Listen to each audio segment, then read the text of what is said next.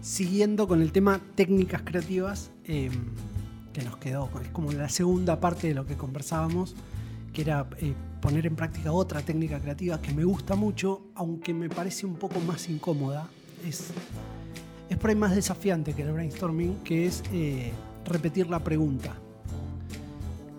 Que también se usa en alguna metodología de investigación de eventos no deseados o de incidentes, que es ante una pregunta, escuchas la respuesta y después repetís la misma pregunta con la, con la actitud o el impulso de encontrar una nueva respuesta ante la misma pregunta, a veces eh, montándote en lo que descubriste en- en la- cuando hiciste la pregunta en la vez anterior y a veces no. Eso tendría diferencia por ahí con la metodología de investigación. Cuando repetís la pregunta, podés retomar algo de lo que dijiste o simplemente como... Pero es, es un, un espacio de búsqueda. Como movilizar re- recursos. Claro, digamos. el espacio Claro. de búsqueda, la pregunta ya te la había adelantado, con lo cual vamos a, a comenzar, por lo menos para que tengas una primera respuesta a mano, que es ¿qué es el coaching? ¿Qué es? Pregunta que me interesa. ¿Qué es el coaching? Ok. Una que me gusta es, es un tipo especial de conversación en donde inicialmente tomémosla como de dos individuos, podría ser de- con otra estructura, pero dos individuos en donde el coach ayuda a un coachee o un entrenador a quien se entrena, también podríamos decir, para pasarlo al español. A través de preguntas y de la generación de un espacio de escucha y de confianza, digamos, lo ayuda a movilizar sus recursos internos para que diseñe acciones que tengan que ver con el logro de metas en su propia vida, de acuerdo a sus propias valoraciones y de acuerdo a su propio compromiso.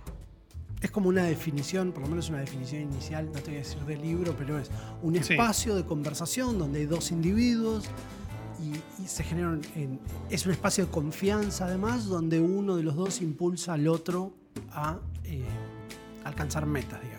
Sí, Está bien, esa, esa sería una, sí, una im- definición. sí, impulsarlo eh, calibrando cuidadosamente el, el tipo de desafío a la reflexión de, de quien te está escuchando para que de alguna manera pueda generar su propio impulso interior. Qué polémica es Salgo- la palabra me- impulsar, sí, empujar. empujar, ¿Cómo push, les push. molesta a los coaches? Me vuelvo loco. Que hablemos de ese, de ese espacio donde uno eh, Porque le pre- presiona, ¿puedo decir presiona Sí, al otro? total.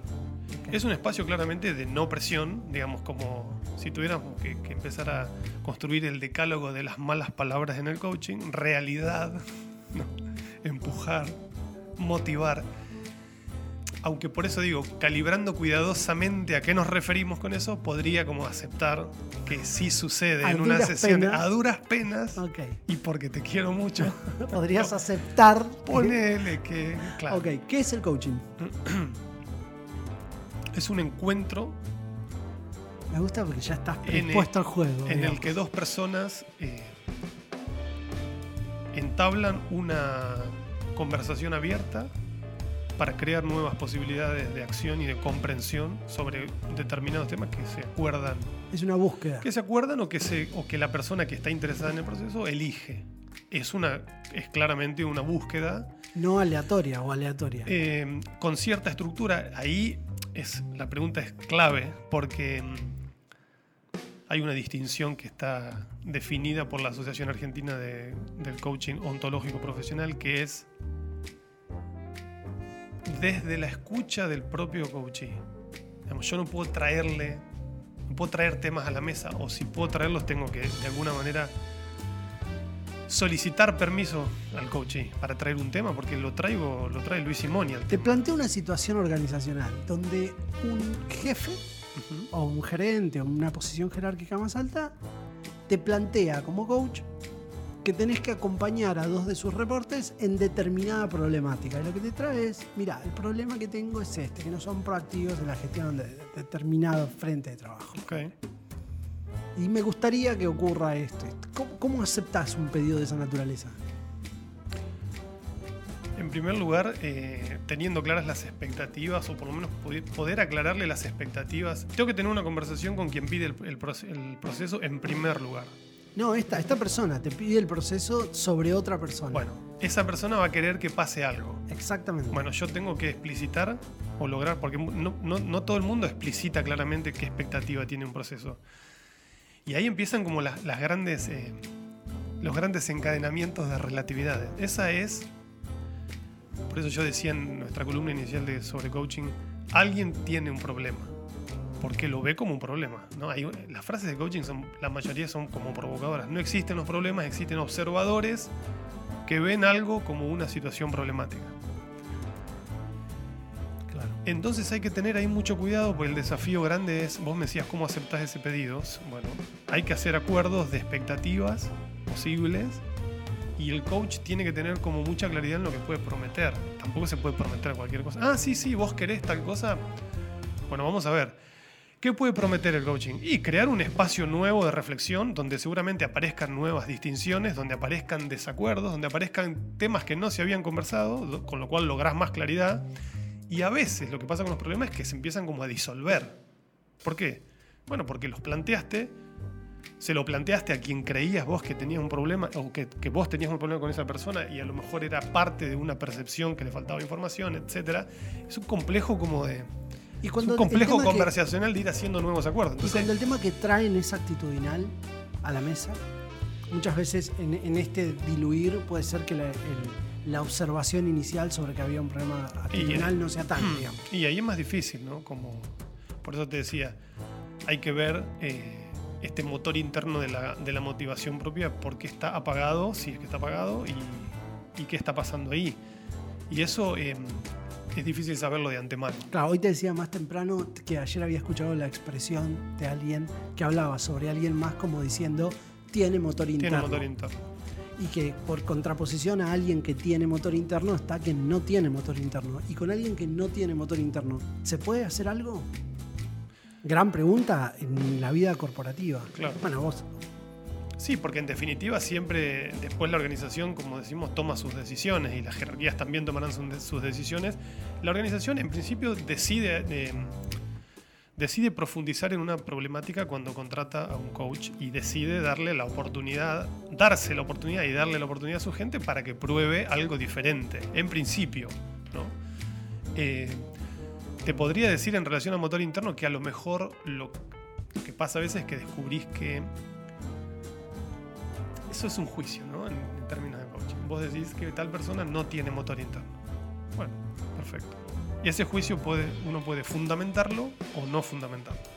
Si el juicio está como fundamentado, porque hay hechos, porque vos, vos decís, mira, yo traigo a la mesa, en general Yo hay lo- algún tipo de evidencia, yo ¿no? te lo Cuando alguien explico, claro, tiene un juicio de esa naturaleza. exacto. Y después, a lo mejor esa persona no tiene motor interno en algún dominio específico por un tema específico que no ha resuelto. Bueno, entonces a lo mejor trabajás sobre, ese, sobre esa temática, sobre esa problemática, y aparece el motor interno. O no aparece. Y ahí, bueno, hay que ver qué se hace. ¿no? Hay que abrir como nuevas conversaciones. Eh, como que los recetarios, eh, hay que tener, hay que ser como muy prudente con lo que uno promete ¿no? en, en temas de coaching. Es un espacio de respeto hacia el individuo, ¿no? Sí, Ahí respondí yo a la pregunta. ¿Qué, es, Muy- el, qué es el coaching? muy. Y, y esa llave, digamos, la llave de la voluntad de cambio siempre va a estar en, en el individuo, ¿viste? Como en las puertas adentro. Y eso eh, hay que ser como muy cuidadoso para meterse ahí. Por supuesto, el coaching un poco se mete ahí. Es un espacio para explorar la voluntad de cambio de los individuos. Y esa voluntad de cambio puede aparecer claramente o no.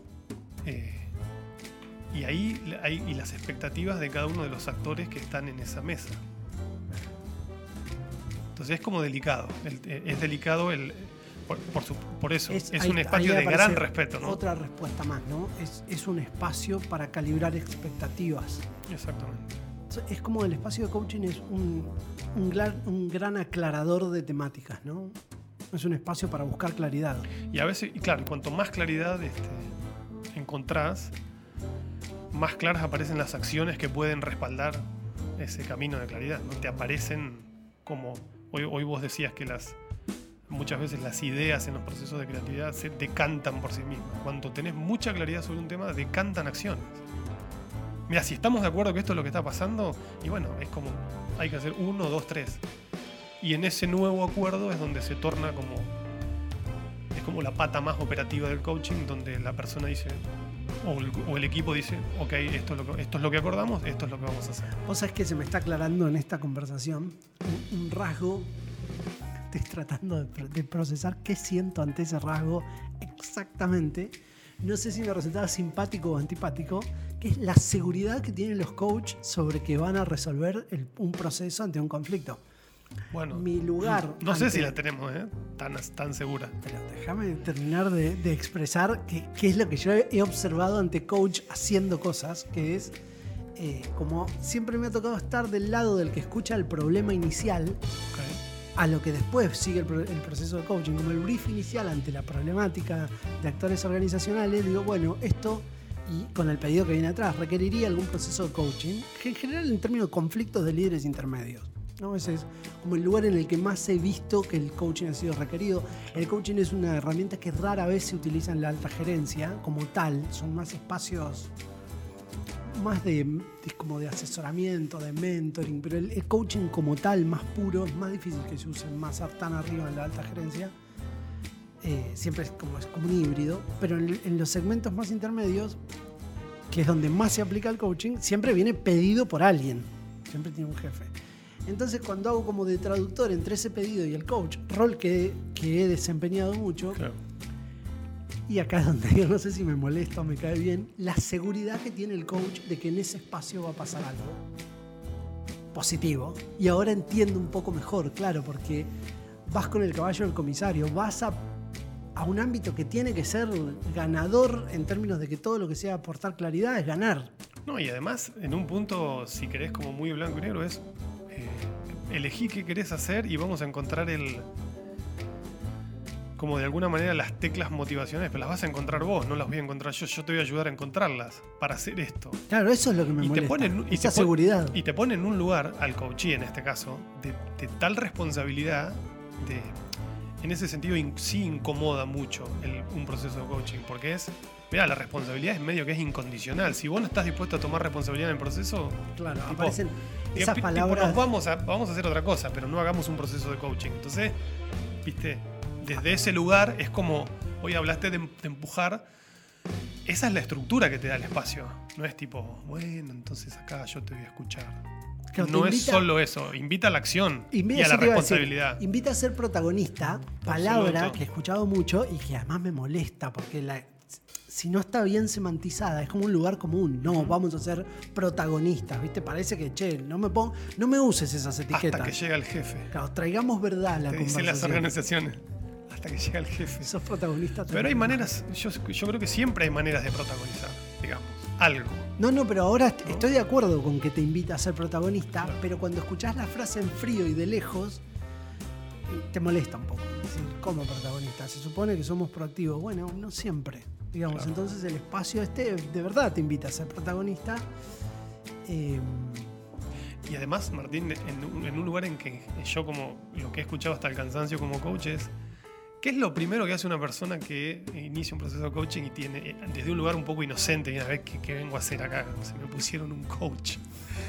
Es este describir el mundo como una gran queja, o sea, todos los problemas están afuera de las personas. Ese es el principal desafío de un coach. Que y no, porque viste, ya le dije 18 veces a mi jefe, no cambia. Es muy bueno eso. Todos los problemas están afuera. Todo parte de ahí, entonces es como Ajá. el peor de los mundos, ¿viste? ¿Qué va a cambiar si yo no puedo hacer nada para que cambie? Lo que, es- lo que traía a la mesa el gran Fred Kaufman es el precio de su inocencia, es su, es su incompetencia. Yo, como yo soy inocente del problema, yo no puedo hacer nada. un día me dijeron la imagen, hoy tengo una nube en la cabeza. Siento que está lloviendo arriba mío. Retomemos la pregunta inicial, después de esto que hemos conversado. eh, voy a hacer yo el ejercicio. Cuando me pregunten qué es el coaching, lo primero que voy a decir es una fruta noble, Ok. que de alguna manera alimenta conversaciones sanas. Me has convencido sobradamente de eso. ¿Qué es el coaching? En, en, eh, ayer estaba deleitándome otra vez con Ximena Dávila y Humberto Maturana. Eh, el coaching es un espacio que deja aparecer al otro. Tiene una frase maravillosa que creo que la mencionamos hoy. Amar es dejar aparecer. Eh, claramente no hablan del amor romántico, pero el amor es la inclusividad que deja aparecer al otro en su propia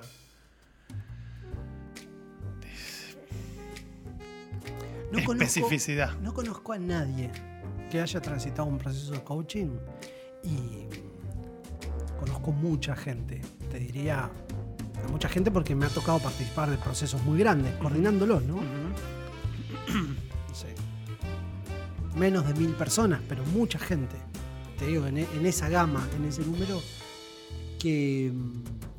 Y he trabajado con, con coach de, nive- de diferentes niveles de experiencia. ¿no? No conozco a ni un solo coachee que haya tenido una mala experiencia en un proceso de coaching.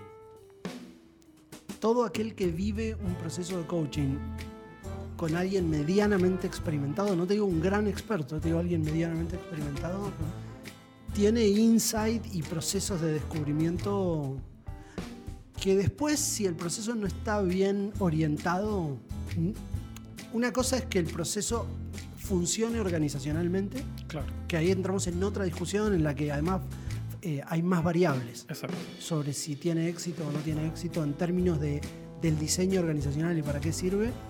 Pero si te lo llevo a la, a la dimensión de los individuos, no conozco un solo individuo que no ame a su coach. Los quieren. Terminás queriendo a tu coach, siempre. Bueno, incluso muchas veces el, el sponsor del proyecto, eh, es que en este caso a quien vos te referías como el que pide, el que ve un problema y pide coaching, no para él, sino para otros. Fíjate que nuevamente la tendencia, acá está el problema. ¿no? Como, Está es- fuera. Es, bien desafiante lo que voy a decir. Estos tienen un problema.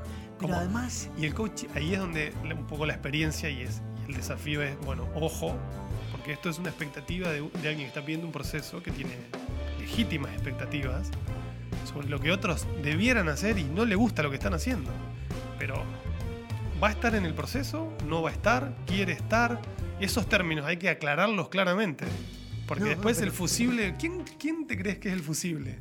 Muchas veces, es el coach. Con Dice, no sirve para nada. Claro.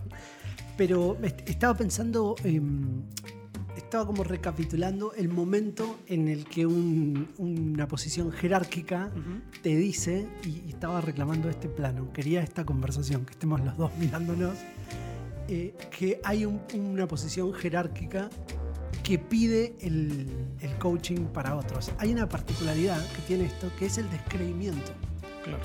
que es eh, en el fondo, viste, como o, o no se lo merecen o no lo, pero igual hagámoslo. Es como Claro. esa lucha interna entre si el coaching eh, que porque tiene, claro, acá estoy, perdón, la confusión que tengo y la falta de, de expresión clara que tengo.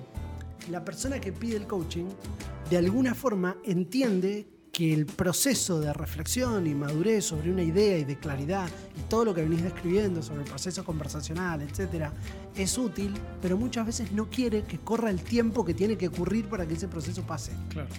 Es como que, ¿cómo vamos a estar 100 días o 90 días o 120 días para hablar de este tema que necesito que se resuelva pasado mañana?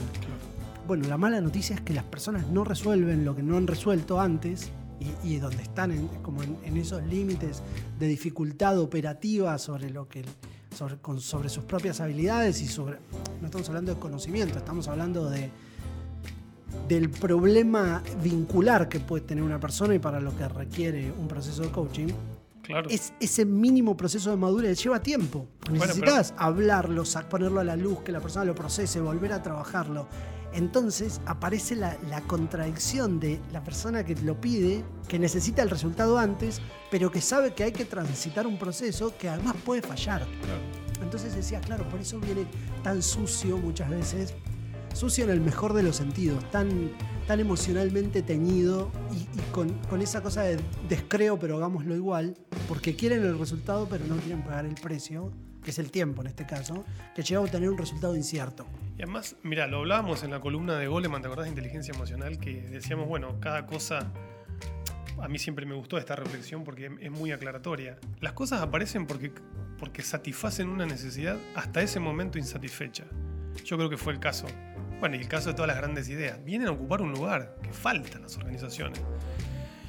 Vos sos un manager y trabajás con. Tu expertise técnico es con máquinas. Pero tenés dos. eh, dos personas de tu equipo que están enojadas con vos. No, ¿cómo van a estar enojadas?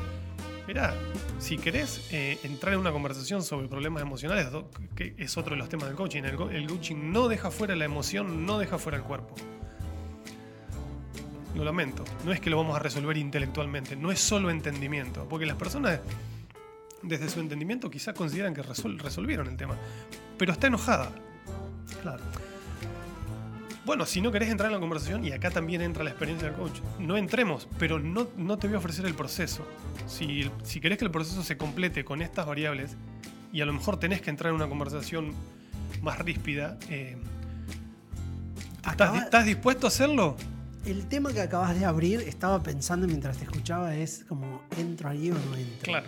Que es yo te, abrí, te abrí la puerta. ¿Cómo se disuelve? Claro, estaba como tipo, puse la lupa más grande sobre la situación, vamos a ponerle el, título, conflicto emocional.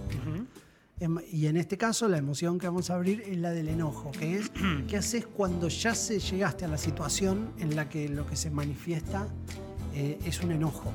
Viste que hay diferentes formas de abordar el conflicto cuando el conflicto ya quebró la barrera de la conversación serena ya apareció la emoción del enojo, entonces eso hay que abordarlo de otra forma. Exacto. Primero, primero lo abordás con el coaching, pero como hay más siempre una organización.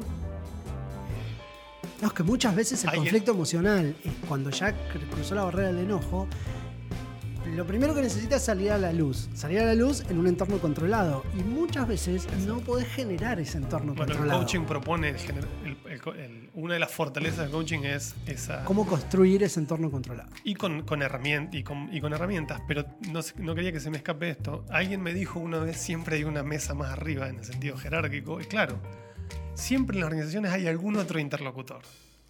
Y es muy difícil resolver temas que tienen interlocutores ausentes físicamente ausentes, pero que están, ¿me entendés lo que digo? Qué gran herramienta que es conversar con el interlocutor ausente. Entonces, si es... Constructivamente, ¿no? Y eso en algún momento hay que proponerlo, proponérselo a los actores y los actores pueden decidir participar o no participar de la conversación. Pero si uno, tiene que tener claridad de que no va a participar en la conversación, el resultado pierde calidad. Necesariamente. ¿Me puedo quedar con una última definición de coaching? Claro a la respuesta, a la pregunta que es el coaching, podemos decir también que es la oportunidad de conversar con un interlocutor ausente. Eso es un poeta. Tu nivel de claridad hoy me ha dejado abrumado. Me encantó. Extraordinario. Gracias. gracias, gracias por la técnica.